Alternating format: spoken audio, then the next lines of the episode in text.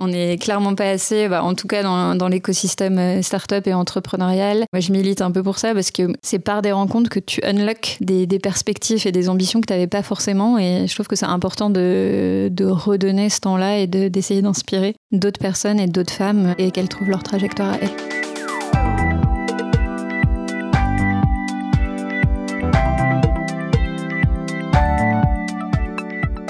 Bonjour, je suis Thibault Lamarck, le fondateur et président de Castali, une entreprise de l'économie circulaire créée en 2011. Pour le podcast La Relève, je vais à la rencontre des acteurs du changement, celles et ceux qui rebattent les cartes de l'ancien monde, qui repensent les modèles dépassés et inventent de nouvelles méthodes pour bâtir une société moins gourmande en ressources, plus écologique, mais aussi plus juste, plus humaine, au service du plus grand nombre. Bref, ceux qui osent. Bonjour à toutes et à tous et bienvenue pour un nouvel épisode de La Relève. Aujourd'hui, c'est une serial entrepreneur que je reçois, Claire Breton, cofondatrice d'Underdog. Claire, aux côtés de Laura Chavigny et de Léa Fierkowski, forme le trio de femmes qui ont donné la vie à Underdog, avec un esprit visionnaire qui redéfinit l'approche de la, consommation dans l'électroménager. Claire, c'est un honneur de te recevoir aujourd'hui. Tu fais partie pour moi de, cette génération des entrepreneurs de, la loi AGEC. On en, parlait en, en préparant l'émission. Bienvenue dans la relève. Merci beaucoup Thibaut, ravi d'être là. Est-ce que tu peux nous, nous, parler de toi, de comment, euh, d'où tu viens, euh, où est-ce que tu as grandi, comment tu t'es construit? Avec plaisir. Je m'appelle Claire. Moi, je viens d'un petit village qui s'appelle Sevelinge, qui est pas très loin de Roanne, qui est lui-même pas très loin de Lyon. Tu dois faire déjà deux villes pour essayer de situer le village, tu vois où, à peu près où c'est. Euh, je viens d'un milieu agricole. Mon père était agriculteur euh, avec son frère. Il était aussi entrepreneur. Il avait créé des petites, euh, des petites entreprises euh, parce qu'on sait tous que agriculteur, c'est pas le métier qui te permet de rouler sur l'or.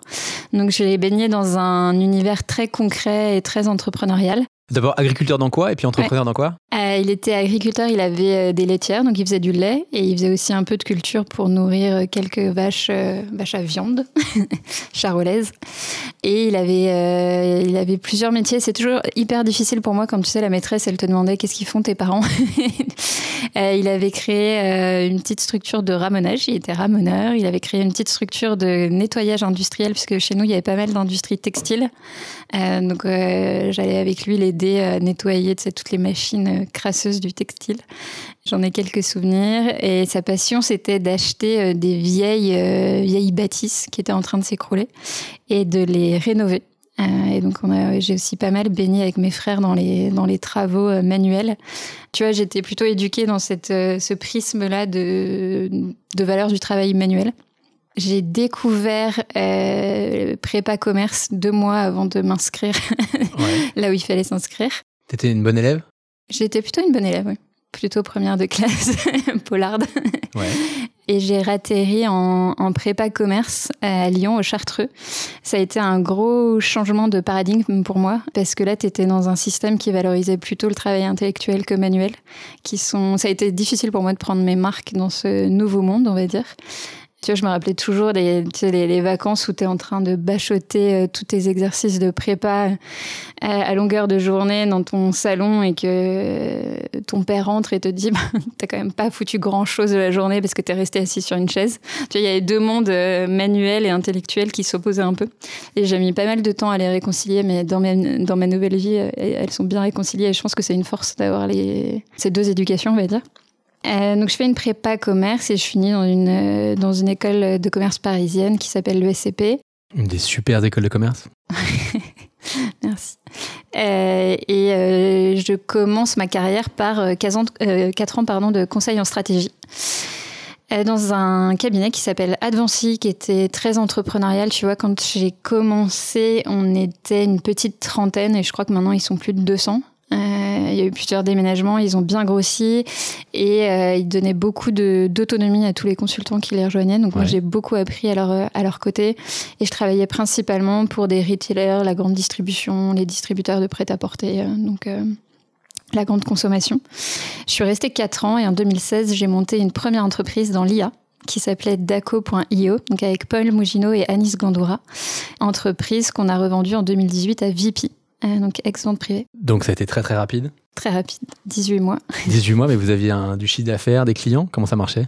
Ouais, à l'époque, quand on a l'a vendu, on avait euh, une dizaine de, clients. Euh, donc, euh, on avait trois technologies au sein de, Daco. La première, c'est qu'on faisait du scrapping.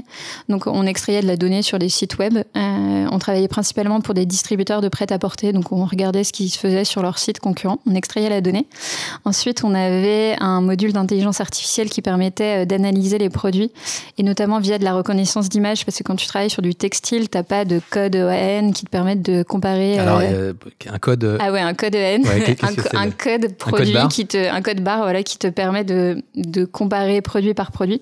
Il fallait que tu utilises l'intelligence artificielle pour le faire. Et donc ça me fait beaucoup rire maintenant parce qu'à l'époque on avait développé nos propres modèles d'entraînement d'IA. Et donc on cliquait sur les produits pour vraiment entraîner euh, ces modèles-là, ce qui est chose impossible maintenant. Et donc c'était vraiment les tout débuts de l'IA appliquée à un business. Mais donc l'IA, ça marchait déjà en 2016, c'est ça que ça marchait déjà en 2016. C'était précurseur. Et vous avez jamais levé d'argent Non, on n'a jamais levé d'argent. Tu as réussi à vendre une boîte sans lever d'argent. C'est beau ça quand même. Mais, mais je pense en plus que c'était un, un, avantage pour nous parce que du coup on était hyper libre du, du destin de la boîte. Euh, donc euh, ouais, ouais, on n'a pas levé, on n'a pas levé d'argent euh, et on, on l'a vendu 18 mois plus tard. Bon, et donc tu vends ta boîte, qu'est-ce que donc tu es intégré dans le groupe VP Je suis intégré chez VP. Et alors Donc il y a un jour où tu travailles euh, à Station F et le jour d'après où tu, où tu mets ton badge à Saint-Denis dans une grosse boîte. Euh, écoute, euh, ils ont très très bien géré l'intégration de DACO au sein de VP. ils nous ont à la fois intégrés dans les process basiques de, de l'entreprise et à la fois ils nous ont donné une grande agilité pour nous développer notre produit techniquement parlant, pour le diffuser auprès des, des collaborateurs. Euh, en gros, pour vous expliquer pourquoi VP a racheté Daco, c'est que VP a un avantage concurrentiel, c'est qu'ils vendent des produits qui ont déjà eu une vie et que nous, on scrapait ces produits-là. Donc, je suis capable, euh, un jour où une grande marque arrive avec euh, telle basket, de lui dire, bah, cette basket-là, tu as essayé de la vendre à moins 70% pendant 10 semaines il y a deux ans. donc, si tu veux qu'on écoule ton stock d'un vendu, il va falloir qu'on fasse un effort supplémentaire sur la promo. Et donc, je vais pouvoir mieux négocier, mieux pricer pour vraiment écouler ses stocks et mieux communiquer sur le bon euh, prix retail et donc le bon prix du neuf. donc on a rejoint VP en, 2000, en 2018 et moi j'ai géré le pricing pour le groupe jusqu'en 2020, pendant deux ans. Ok, donc là finalement tu es, intégré dans, dans VP, ta, ta, techno... Euh, elle vous, elle, vous, elle, vous, elle vous poursuit, enfin, en tout cas, je ne sais pas si on dit elle vous poursuit, en tout cas, elle vous survit. Oui. Qu'est-ce qui fait que tu es entrepreneuse aujourd'hui? Pourquoi tu n'es pas restée chez VP Excellente question. Il y a plusieurs choses. La première, c'est que quand on est entrepreneur, on aime être assez libre et modeler l'entreprise comme on, comme on le souhaite, chose qu'on peut quand même moins faire en intrapreneuriat. Euh, la deuxième chose, c'est que j'avais à cœur de construire un, un, modèle vertueux et à impact, et donc sur l'économie euh, circulaire et sur le gros électroménager, chose que je ne pourrais pas faire chez VP. Donc c'est deux choses qui, moi, m'ont poussé à, à quitter VP en 2022. Mais là, tu fais un sujet, tu, développes un, logiciel de pricing, en tout cas qui te permet de, euh, de donner de l'information à, une boîte sur euh, ses concurrents, ou en tout cas sur le, prix euh, d'un certain nombre de producteurs. Yes. C'est quoi le, lien finalement, comme, enfin, ton parcours pour arriver dans l'impact dans et dans le, et Il y a un avant et un après. Non, il y a eu un avant et un après confinement, pour, euh, comme pas mal de gens, je pense. C'était sympa le confinement pour toi ou pas? C'était très sympa. non, j'ai adoré mon confinement et j'ai une pensée émue à tous ceux qui, l'ont, qui étaient dans des mauvaises conditions, bien évidemment. Euh, nous, on s'est confinés donc avec mon mari, euh, ma fille à l'époque et une partie de ma belle famille à Noirmoutier. Donc, on était en pleine campagne, donc un confinement rêvé. Et pour la petite histoire, on se confine avec mon mari et on se demande comment aider, puisqu'on était tous les deux dans le business et dans le monde des startups. Et euh, on a créé Sauvons nos commerces pendant le confinement. En fait, on a fait un appel sur LinkedIn en disant qu'on voulait euh, créer une association qui permettait aux petits commerçants de faire du chiffre d'affaires pendant leur fermeture pour qu'ils résistent à cette fermeture-là. Il faut s'imaginer qu'on est au tout début du confinement, donc toutes les aides qu'on a vues après arriver, euh, on n'en avait aucune idée. Et donc, euh, on lance un appel sur LinkedIn et en 24 heures, on a une équipe de 20 personnes qui nous rejoint pour euh, monter ce qu'on a appelé Sauvons nos commerces. Donc, une plateforme où les euh, commerçants peuvent s'inscrire et vendre des bons d'achat pour, euh, pour subsister. Euh, on a eu, euh, enfin c'était incroyable. Euh, en gros, on a eu des commerçants en pleurs qui nous appelaient en disant, en nous remerciant. on a eu un élan bénévole incroyable. On a collecté 300 000 euros en deux mois. Et surtout, moi, j'ai j'ai clairement vu la lumière. Mieux vaut tard que jamais. Mais, mais j'ai réalisé à quel point c'était énergisant de monter une structure dans l'impact euh, là, en l'occurrence, c'était une association, mais vraiment tout cet élan de solidarité, le fait qu'il n'y a pas vraiment de concurrence, de compétition, il y a, tout le monde est aligné sur le même objectif. Euh, moi, j'ai trouvé ça fou et, euh, je me suis dit que, que j'allais forcément me diriger vers l'impact ou à minima que la prochaine boîte que je, que je montrais serait, serait impact. D'accord, donc tu es donc dans l'équipe de VP avec Jacques-Antoine Grangeon. Et donc tu décides de, de, monter ta boîte enfin, comment, comment ça se passe? Tu négocies une rupture conventionnelle tu... Non, non. Alors 2020, je rentre chez Vipi. Pour être totalement honnête, euh, j'avais pas encore d'idée. Je découvrais vraiment ce milieu impact. Euh, je, je, découvrais un peu l'économie circulaire. J'ai fait un, un exécutif programme à Cambridge sur l'économie circulaire. Donc je me posais beaucoup de questions de manière euh, totalement transparente, j'avais aussi un, un, projet de deuxième bébé. Et là, les astres se sont alignés puisque Jacques-Antoine, donc le cofondateur de VP, dit bah moi j'aimerais qu'il ait lancé la seconde main chez VP. Donc moi je lève la main en disant bah, que c'est un projet qui m'intéresse beaucoup. Donc euh, je crée Recycle au sein de VP. Et donc, c'est le modèle d'économie circulaire de VP où on récupère du textile, donc des vêtements déjà portés auprès des membres. Euh, on les traite en atelier, c'est-à-dire qu'on les, euh, on les réceptionne, on les, on les trie, on les lave, on les sèche, on, les, on fait du photoshooting et on les vend sur, euh, sur VP comme seconde main. Et donc là, je découvre ce qu'est vraiment l'économie circulaire ce que sont les opérations concrètes, donc avec un entrepôt. c'est aussi une découverte pour moi et ça fait aussi écho à tout ce que je vous disais sur sur l'éducation que j'ai reçue et l'aspect euh, concret. Euh, et donc, je, je, tombe un peu amoureuse de ce secteur-là. Euh, et je fais ça pendant deux ans. je crée Recycle chez VP. Mais donc là, tu es finalement la tête d'une d'une business unit. tout va bien, tu as, as, des moyens importants. Yes. Qu'est-ce qui fait que tu tu as envie de voler de tes propres ailes La liberté. la liberté, ouais, ça j'aime bien la liberté. Ouais, non, la liberté et l'envie de, de faire mon projet comme je l'entends, euh, avec l'impact, enfin c'est vraiment la liberté, de, de, remonter quelque chose et de le faire de la manière dont je veux le faire. Donc tu avais eu un deuxième bébé ou, ouais, mon bébé était arrivé, c'était bon. C'était bon. je pouvais y aller. Et donc j'ai quitté VP en juin 2022. Euh, J'en ai parlé à Léa et Laura, euh, qui étaient, qui sont, qui sont des ex VP. Donc, euh, D'accord, donc vous étiez rencontrés chez VP Yes, exactement. Léa, elle s'occupait de toute la partie opération sur Recycle, donc c'est elle qui a ouvert l'entrepôt Recycle. et donc elle gère les opérations chez Underdog. Et Laura, c'était une des directrices commerciales de VP. Donc elle, gère toute la partie sourcing et finance chez, chez Underdog. Donc on part, tu vois, été 2022, on se dit qu'il faut lever des fonds, puisqu'on est quand même sur euh, l'ouverture d'un centre de reconditionnement et, et on avait vraiment cet objectif-là de prouver qu'on pouvait créer une nouvelle industrie qui est beaucoup plus vertueuse, euh, beaucoup plus difficile que à faire de façon bootstrappée.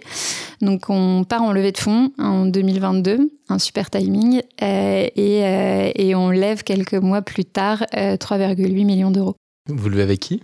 On lève avec Daphne, euh, avec Sista Fund euh, et avec des un family office qui s'appelle Tivoli et une trentaine de business angels. C'est quoi Underdog? D'ailleurs, pourquoi ce nom? Alors, underdog, c'est euh, un synonyme de challenger. et alors, la définition littérale qu'on utilise beaucoup en sport aux US, c'est le petit qu'on ne voyait pas venir et qu'on aimerait voir gagner. C'est le petit qu'on ne voyait pas venir. C'est pas le David contre Goliath, c'est le. C'est on le voyait pas venir et coucou, je suis là et je vais gagner. J'étais assez fan du terme. Et donc Underdog, c'est le spécialiste de l'électroménager reconditionné. Donc euh, on est un reconditionneur de gros électroménagers. Donc on va récupérer du gros électroménager, donc c'est lave-linge, sèche-linge, frigo défectueux. On va euh, le reconditionner, donc ça veut dire qu'on va réparer la panne et changer les pièces d'usure de chaque machine pour que euh, chaque machine qui sort de notre entrepôt soit 100% fonctionnelle. Et on vend ce, ces produits-là sur euh, notre site qui s'appelle underdog.shop. Et la promesse pour le client, c'est qu'il va trouver sur underdog.shop la plus grande offre euh, d'électroménager reconditionné, puisqu'on va aller toucher du four, du frigo, du lave-vaisselle, enfin tout, ce que, tout le gros électroménager, en moyenne à moins 30% versus le prix du produit neuf. Et avec un niveau de service qui est comme celui du neuf. Donc, c'est-à-dire que je peux me faire livrer et installer dans toute la France, dans la pièce de mon choix. Et, j'ai deux ans de garantie sur chaque produit. Mais comment tu arrives à, à, faire ça? Comment ça marche? Parce que finalement, c'est pas une marketplace, on a des entrepôts, tu, ouvres les machines, tu changes les, euh, les électrovannes, enfin tout ce qu'on a l'habitude de faire chez Castali, mais ça tu le fais à grande échelle euh, sur des produits que tu connais pas forcément. Comment est-ce qu'on gère la, diversité des, euh, des, machines, enfin des modèles et des, et des marques? Alors la première étape, c'est d'ouvrir un centre de reconditionnement. Donc on en a ouvert un et on a commencé par 500 mètres carrés et maintenant on est à plus de 1500 euh, dans le centre de Nantes. Et donc la première étape, c'est d'ouvrir ce centre et la deuxième étape, c'est de recruter une équipe de techniciens et de techniciennes qui ont le savoir-faire technique de réparer ces machines-là. Et donc, on a constitué une équipe d'experts qui est capable de réparer n'importe quel euh, produit, n'importe quelle machine. Ils sont à la fois experts du gros électroménager et ils savent réparer n'importe quelle machine, que ce soit euh, modèle ou marque. Euh, donc, cette complexité en termes de produits, elle est gérée par la connaissance métier de nos, techniciens et de nos techniciennes. Comment tu recrutes un technicien? Est-ce que c'était des entrepreneurs à leur compte qui réparaient les machines à laver dans, dans le dans des villages ou dans des petites villes ou enfin comment ça marche le, sourcing de, de, ces profils euh, c'est une excellente question. et qui m'intéresse. non, c'est une excellente question. Mais tu, ça me rappelle la tête qu'on a fait avec Léa quand on a réalisé qu'on ne pouvait pas utiliser LinkedIn et qu'on n'avait jamais recruté ailleurs que sur LinkedIn. Euh, non, alors on a eu de la chance. On est tombé sur euh, notre premier technicien qui s'appelle Cyril et qui est notre, maintenant notre chef de la réparation. Nous a fait une confiance euh, aveugle puisqu'il est arrivé vraiment, l'entrepôt était vide. Il a bien évidemment vu qu'on n'avait jamais réparé une machine de notre vie. On a eu tout de suite un fit et il nous a tout de suite fait confiance je, franchement, je touche du bois, c'est assez exceptionnel. Euh, et, c'est vraiment un homme clé dans notre, euh, dans notre développement. Et donc ensuite, on a recruté chez des techniciens euh, itinérants qui en fait en, avaient marre de faire de la route et plusieurs centaines de kilomètres par jour, qu'on avait aussi marre de gérer des interactions sociales, puisque c'est quand même à la base ton métier, c'est que tu veux réparer et après il faut quand même rentrer chez les gens, rentrer dans leur intimité, gérer parfois des gens qui sont en colère. là, on leur dit bah tu vas prendre ta passion, c'est-à-dire réparer, et tu vas le faire toute la journée. Donc ça, c'était la première étape. Et la deuxième étape, on a lancé notre programme de formation et de reconversion parce qu'on s'est rendu compte qu'il y avait un, vivier assez important de profils manuels qui étaient passionnés par les métiers de la réparation mais qui n'avaient pas forcément de diplôme. Euh, et donc maintenant, ils peuvent rentrer chez Underdog, suivre un parcours de formation de trois mois et être formés à tous nos standards de qualité. Donc là, on enregistre, on est en décembre 2023. C'est quoi On vient de finir Black Friday. vous avez fait un Black Friday ou au contraire vous étiez euh, dans la team euh, Blue Friday ou euh, c'était quoi non, ta posture par rapport au Black Friday? On a mis en avant des produits euh, pendant le Black Friday. C'était, euh, on n'a pas fait un écart de prix très important, mais on mettait en avant des produits euh, assez clés pour nous. Nous, il faut savoir qu'on a en moyenne moins 30% de discount par rapport au neuf. Ça peut aller jusqu'à moins 50. Donc en gros, on a mis en avant les moins 50, mais on n'a pas beaucoup bousculé notre politique prix sur ce jour-là. Ça a quand même très très bien marché. Ouais. et tu vois, là, en moyenne, on vend entre 400 et 500 produits par mois. Ok. Et est-ce que vous avez des, retours de. Est-ce que ça tombe en panne un produit reconditionné? Enfin, comment ça marche? Non. Ah, ça tombe en panne comme le neuf. Enfin, vraiment, nos stats, on s'est basé sur les stats du neuf et pour l'instant, ça tombe moins en panne que le neuf. Euh, on a toujours quelques problèmes parce qu'il y a des, souvent des pannes qui sont liées au transport. Euh, le transport, ça vibre, donc parfois, il y, a des, il y a des pièces qui sont cassées. Mais, euh, donc, comme je te le disais, tous nos produits sont garantis deux ans parce qu'on a un standard de qualité qui est assez élevé. Tu as deux process, on va dire, de reconditionnement. Tu en as un, c'est un reconditionnement light et tu peux faire le choix de juste réparer la panne du produit qui est, devant toi. Nous, on a fait le choix de, la stratégie numéro 2 qui est à la fois de réparer la panne, mais aussi de changer toutes les pièces d'usure. Donc en fait, c'est des pièces qui fonctionnaient, mais tu vois qu'elles sont usées et qu'elles vont casser dans les 6 ou un an qui arrivent. Et nous, on fait le choix de les changer, notamment pour pouvoir proposer à nos clients cette garantie 2 ans, sinon on pourrait pourrait pas la porter. Donc c'est aussi fiable que le neuf. La différence, c'est que ton produit, il est 100% fonctionnel, mais il a des marques de l'usure euh, face à un produit neuf. Donc tu vas avoir euh, parfois des rayures, parfois des pocs. Euh, mais ça, on a fait le choix de prendre en photo tous nos produits. Et donc le consommateur, quand il est sur notre site web, il voit vraiment le défaut du produit, donc il va choisir en conscience. Il y a beaucoup d'électroménagers aujourd'hui qui, est plus fabriqué en France, je ne connais pas beaucoup, même en, Europe un peu plus, peut-être en, mm. en, Allemagne et Europe de l'Est, mais il y a beaucoup d'électroménagers qui viennent de Chine. Là, aujourd'hui, on parle beaucoup en France de, réindustrialisation.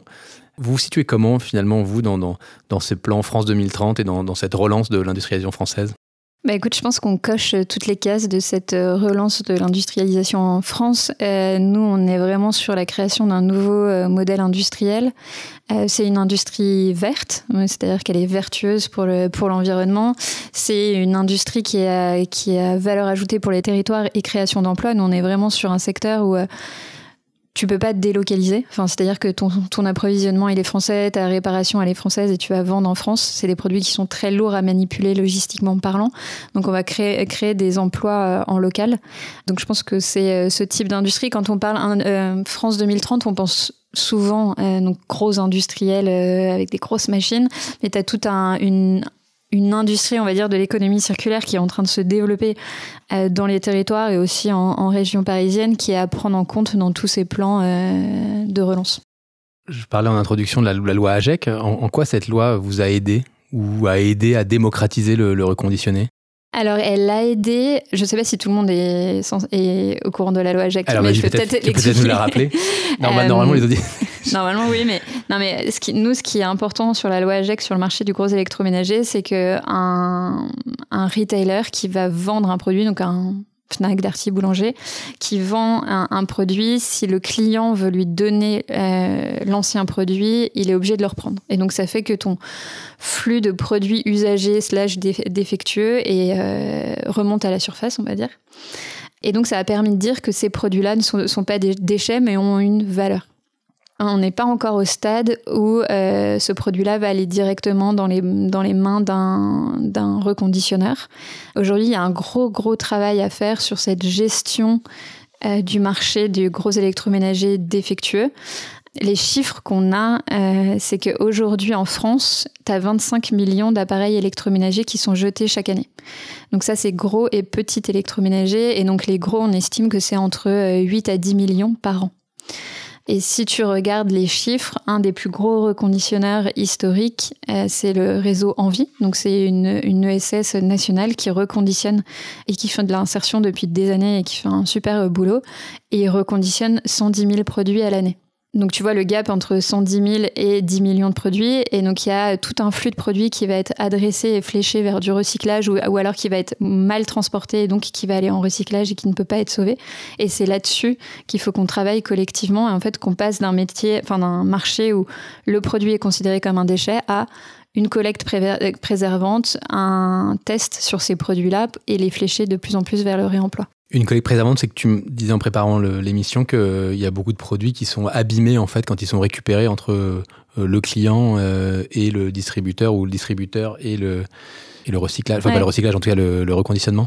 Bah, quand tu sais que ton produit il est fléché vers le recyclage, en fait, tu vas le transporter comme du déchet. Et donc, la, la, la manière la plus simple de transporter une machine à laver, c'est que tu as ton transpalette, tu lèves est les fourches, tu transperces le hublot, tu tapes le fond et tu vas le faire la machine avec les fourches et tu le mets dans une benne.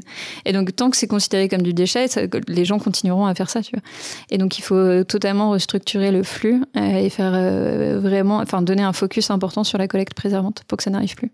Et là, tu nous dis que c'est un travail que vous avez à faire ensemble quand tu parles des différentes parties prenantes. Donc euh, là, tu nous parlais de Envie, mais c'est qui les autres parties prenantes? C'est qui l'éco-organisme, enfin, ou les éco-organismes qui gèrent ce, L'éco-organisme, c'est euh, écosystème qui fait euh, la plupart du gros électroménager. Et c'est aussi un travail qu'on doit effectivement tous euh, faire ensemble. Donc, l'éco-organisme, les ESS, les reconditionnaires de l'économie conventionnelle.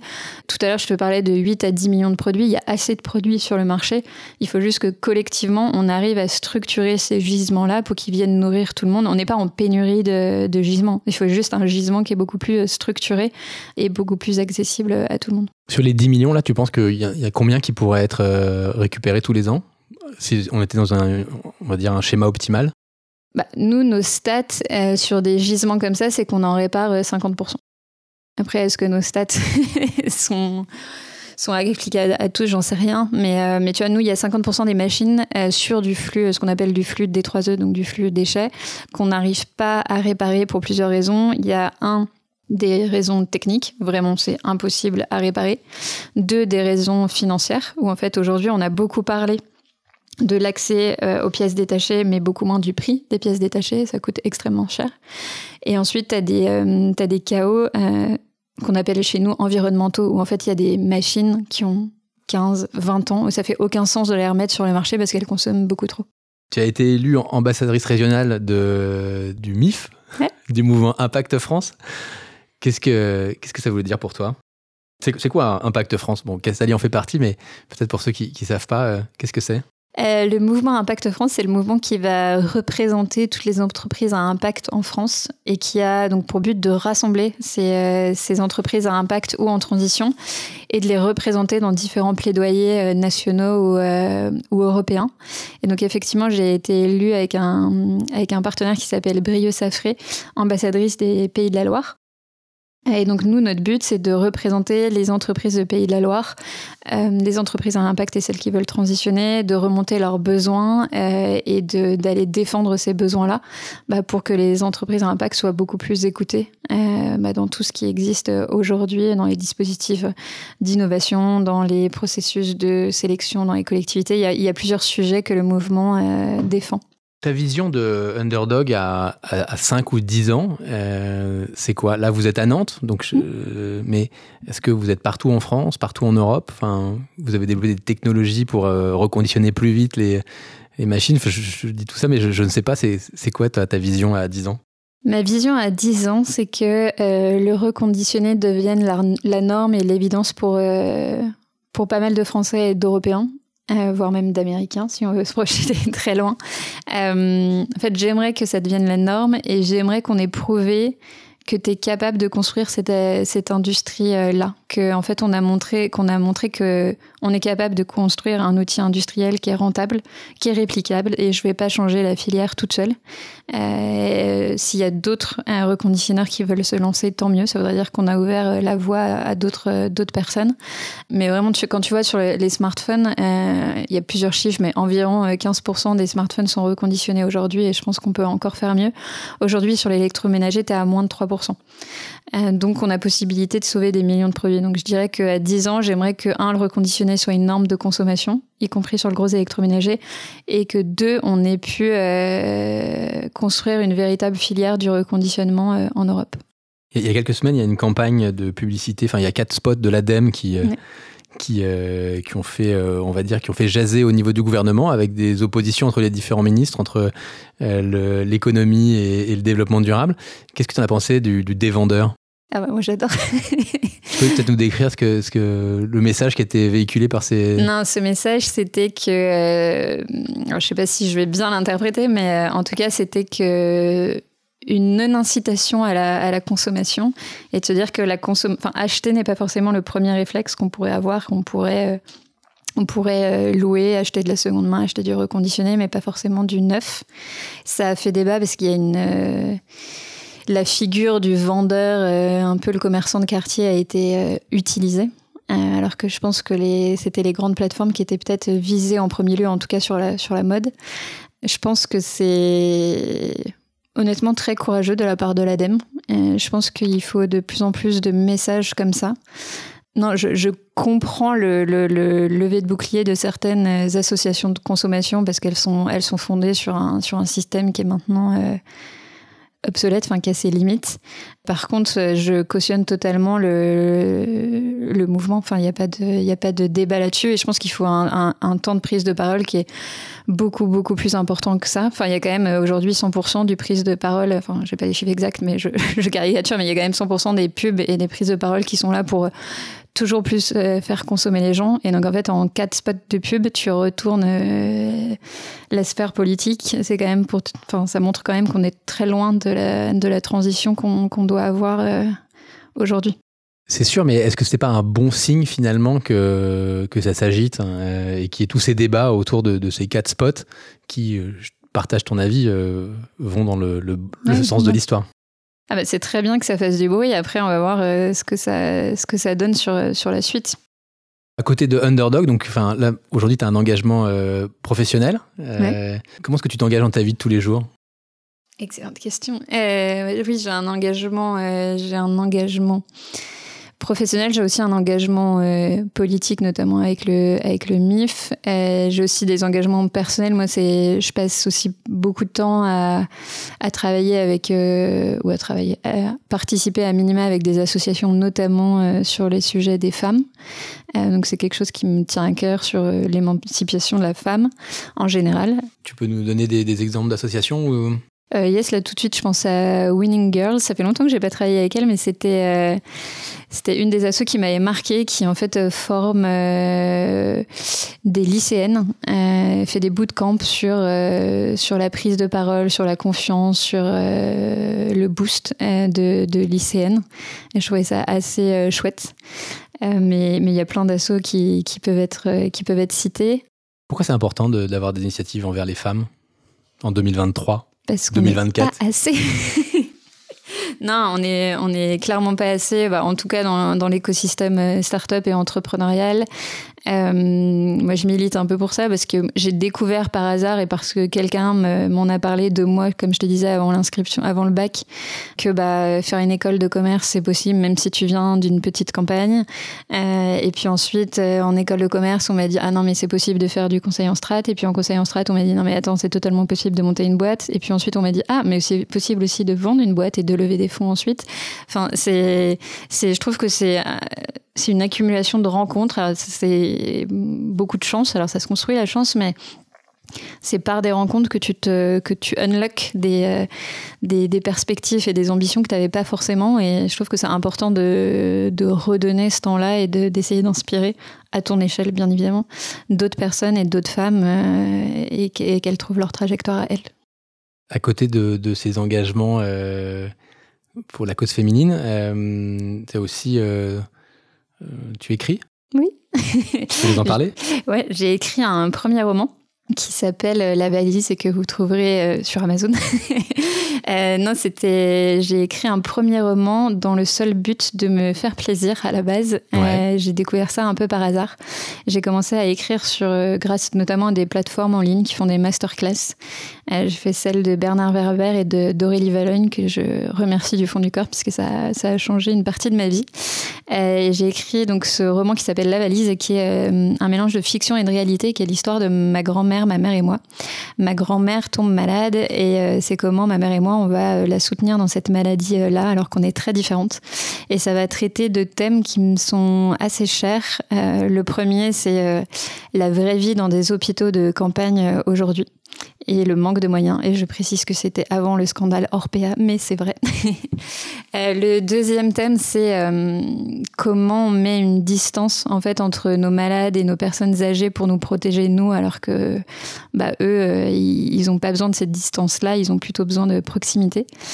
Et le dernier, euh, l'avant-dernier thème, c'est euh, comment tu vas partir à la recherche du passé de tes grands-parents ou de tes parents, parce qu'en fait, tu considères bah, que tes parents, euh, ils sont nés parents et que tes grands-parents, ils sont nés grands-parents, mais tu leur as jamais posé la question de à quoi ils rêvaient quand ils étaient jeunes, comment ils étaient jeunes, et quelles, quelles conneries ils ont faites, enfin, et, et tu leur poses jamais la question. Et le thème central, euh, et le dernier thème que j'aborderai, c'est un thème qui m'est particulièrement cher, c'est comment tu dis euh, adieu à un de tes proches sans le pousser vers la porte de sortie. Et je pense qu'aujourd'hui, c'est un thème qui est pas vraiment abordé, qui est assez tabou. T'oses jamais avoir ce genre de discussion alors que ça libère les personnes et que toi, après le décès, t'es vachement libéré d'avoir eu cette, euh, cette discussion. Je vais essayer de pas être émotive. en plus, tu me regardes dans les yeux. Euh, et, euh, et, ça, je trouve que je je milite un peu pour qu'il y ait moins de tabou là-dessus et que les gens aient le courage de, bah, de parler, de libérer ces personnes-là qui ont envie de partir sereinement. Qu'est-ce que ça signifie pour toi la relève? Pour moi, la relève, c'est un, un collectif de personnes euh, qui a décidé de se, de se bouger, de ne pas euh, accepter le statu quo, de changer les choses. C'est plutôt un collectif de badass. C'est ça, c'est les gens qui disent non mais attends, le monde ne tourne pas très rond. Euh, est-ce qu'on pourrait faire notre part pour qu'il tourne un peu plus rond? Et voilà, et je trouve que c'est un collectif qui est euh, ultra énergisant et qui donne foi euh, en l'avenir. Bon, on comprend bien euh, Underdog, tes à côté littéraires et tes, engagements. C'est quoi tes passions et tes intérêts personnels? Quand j'ai du temps pour moi.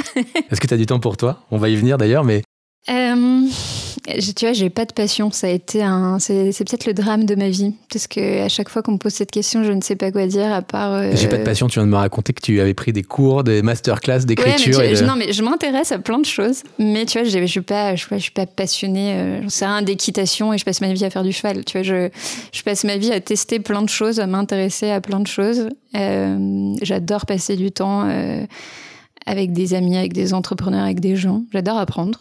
J'apprends à découvrir. J'adore découvrir. J'adore voyager. Mais tu vois, j'ai pas une passion où je t'ai dit. euh, Il faudra en avoir une? Non, je pense pas. Mais tu sais, tout le monde te pose la question. Donc, tu, au bout d'un moment, tu te dis Attends, je suis pas normale. J'ai pas de passion. Comment est-ce que tu euh, équilibres vie pro et vie perso? Euh, je travaille avec mon mari. Donc ça, ça, ça aide. En vrai, ça aide. Euh, je travaille effectivement avec mon mari. Euh, J'ai certaines règles sur lesquelles je ne déroge pas. Je suis tous les mercredis matins avec euh, ma fille. Et il y a très peu d'exceptions dans l'année. Je suis très rarement absente au moment des, des, des couchers, à part quand je suis en déplacement à Paris. Et je fais euh, deux fois du sport euh, par semaine et quand je ne l'ai pas, je, je le ressens très fortement. Qu'est-ce que tu fais comme sport? Je vais à la salle de manière très simple. je tape dans un, dans un sac de boxe. Euh, voilà, il y a quelques règles comme ça que j'ai pour garder un certain équilibre. Et, et ensuite, j'ai deux grands temps morts dans l'année. Euh, en été, trois semaines et en hiver, trois semaines à la montagne où c'est mes temps off. genre, je coupe je, vraiment beaucoup. Tu coupes complètement? Autant que je peux. Est-ce que tu regardes tes mails? Euh, non, pas mes mails, je regarde mes Slack. Non, je regarde mes WhatsApp surtout. Et quand euh, WhatsApp, c'est très urgent. J'ai quelques questions euh, du tac au tac. Allez, vas-y, je suis chaude. Boisson préférée au réveil? De l'eau. Un livre qui a changé ta vie? Réussir en équipe. C'est de, qui? C'est notamment Nicolas Chartrier qui l'a écrit d'Aramis Soto avec un collectif. Si tu pouvais dîner avec une personnalité, euh, ce serait qui Du tac au tac, j'allais te dire Barack Obama. Cliché. Euh, Il revient souvent. Ouais. Une destination de voyage de rêve. Ah, j'adore l'Afrique du Sud, c'est mon pays de cœur. Une chanson que tu écoutes en boucle. En ce moment, c'est euh, c'est Kids United parce que ma fille est fan. Un talent caché. J'ai fait des gâteaux yaourt hyper bons. Ta série télé préférée. Hyper dur, j'en ai plein. Euh, J'ai beaucoup regardé Bridgerton. Quel super pouvoir aimerais-tu avoir Faire passer des décisions politiques en deux minutes. Ça se rapproche de la dictature, c'est. Je suis assez d'accord avec toi, c'est la dictature. Et, et, et, et parfois, je, parfois, je me dis que ça, ça pourrait être quelque, une solution au problème. Ton plat préféré Le fromage, c'est pas un plat, mais j'en mange tous les jours. Et la dernière chose que tu as faite pour la première fois J'ai dîné avec un ministre. On arrive à la fin de l'entretien. Euh, et ben écoute, euh, merci beaucoup Claire. Euh, bravo à toi, longue vie à Underdog. Merci. Et à bientôt. Merci à toi.